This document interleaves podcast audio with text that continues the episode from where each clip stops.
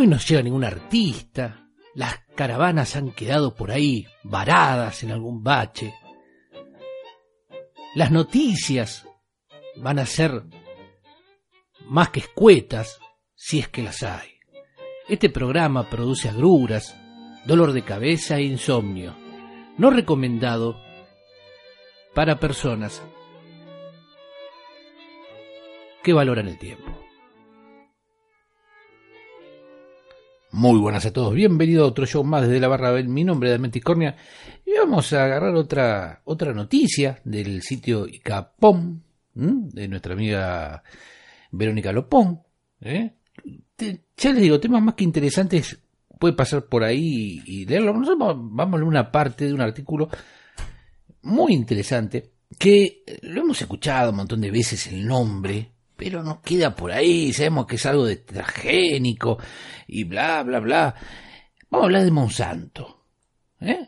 Lejos de está lo que es el nombre, ¿no? ¿no? No hay mucha santidad en esto, pero bueno, vamos a hablar de esta empresa, bueno, es otra cosa que una empresa, ¿qué es en realidad Monsanto? Nos invita Verónica a seguir en este en esta nota un camino que nos va a llevar a la historia y un par de cositas para entender lo que es esta empresa. Igual yo les digo, yo voy a leer una parte, dejo el link, busquen más información, dejen comentarios, hijos dejen comentarios. La multinacional Monsanto se presenta como una compañía agrícola que aplica innovación y tecnología. Ya cuando viene con la palabra innovación, a fin de que los productores de todo el mundo aumente su producción, porque son buena gente. ¿eh? Les, interesa el bienestar general. Sus antecedentes en el mundo echan por tierra esa definición, no dice Verónica. En el 2004, el Comité Nacional de Ética en la Ciencia y la Tecnología, SECT, dependiente del Ministerio de Educación, Ciencia y Tecnología, consideró que es inconveniente. Como la, la elección de palabra, ¿no? Como cuando uno se manda una macana dice la elección de la palabra justa a veces, ¿no? Pero. Que la institución pública se asocie con empresas. Y no está prohibido, decía un prócer de acá, que hagan esta clase de cosas, ¿no? No es ético.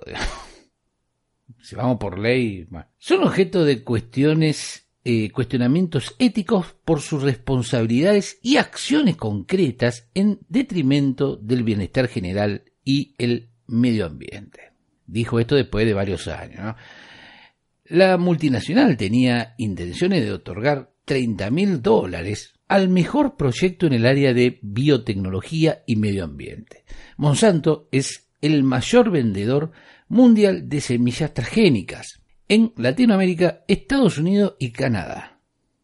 Y andas a ver, encuentra el mercado más. Hay, un, plano, un mapa mundi, en donde se ve ahí los porcentajes, toda la nota está.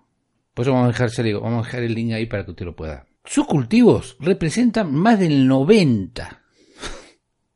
no, no, monopolio.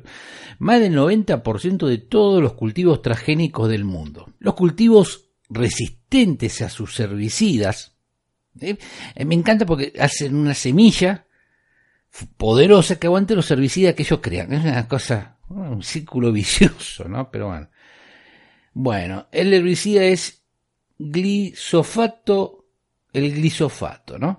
Como la soja RR, Rodum Ready y el maíz RR. Solo promueven la agricultura industrial de insumo dependencia. Una mirada a su historia nos dará algunas claves reveladoras y puede ayudarnos a entender mejor las prácticas actuales de la compañía. Con sede en San Luis, Missouri, Estados Unidos, Monsanto Chemical Company fue fundada en 1901 por John Francis Kenny, un químico autodidacta que llevó la tecnología de la fabricación de sacarina al primer edulcorante artificial de Alemania a Estados Unidos. Mire usted, ha empezado con algo que supuestamente consumimos todos los días. Me replantearía comer azúcar. en el año, en los años 20, traducido en 1920, Monsanto se convirtió en uno de los principales fabricantes de ácido sulfúrico. Para que no tenga conocimiento del ácido sulfúrico, es eso que usted le tira a la chapa y se derrite, la degrada. Bueno, se usa para sacar eh, soldaduras, eh, dejar ciertos marcos, eh, digamos, bueno, lindo producto que hace esta, esta empresa. Bueno y otros productos básicos de la industria químicas. En los años 40, en 1940, el negocio de Monsanto giraba en torno a los plásticos y las fábricas y las fibras sintéticas. Siempre lo natural, Monsanto. Empezando con la sacarina. En 1947, un, carguero francés que transportaba nitrato de amonio Sieve explotó en un muelle a unos 90 metros de la fábrica de plástico de Monsanto, en las afueras de Glavestone, en Texas. Más de 500 personas murieron en lo que se llegó a ser uno de los más grandes desastres de la industria química. 500 personas. El Roundup es un herbicida más vendido del mundo. Monsanto promociona agresivamente el Roundup se pega por la cabeza. Como un herbicida seguro eh, y de uso general en cualquier lugar. Siempre fuera del alcance de los de, de, estos mismos, que son los, dueños Monsanto, ¿no? Lejos. ¿Se acuerdan los, los cigarrillos? ¿Mm? Los mismos fabricantes De céspedes y huertas hasta grandes bosques. Un estudio reciente del CONICET, asociado al glisofato, Roundup, con reducciones en la fertilidad y abortos espontáneos, aumento en la incidencia de apariciones de efecto de, de nacimiento, disculpen ustedes, y de anormalidades en el desarrollo, además de alergia, leucemia y otros tipos de cáncer.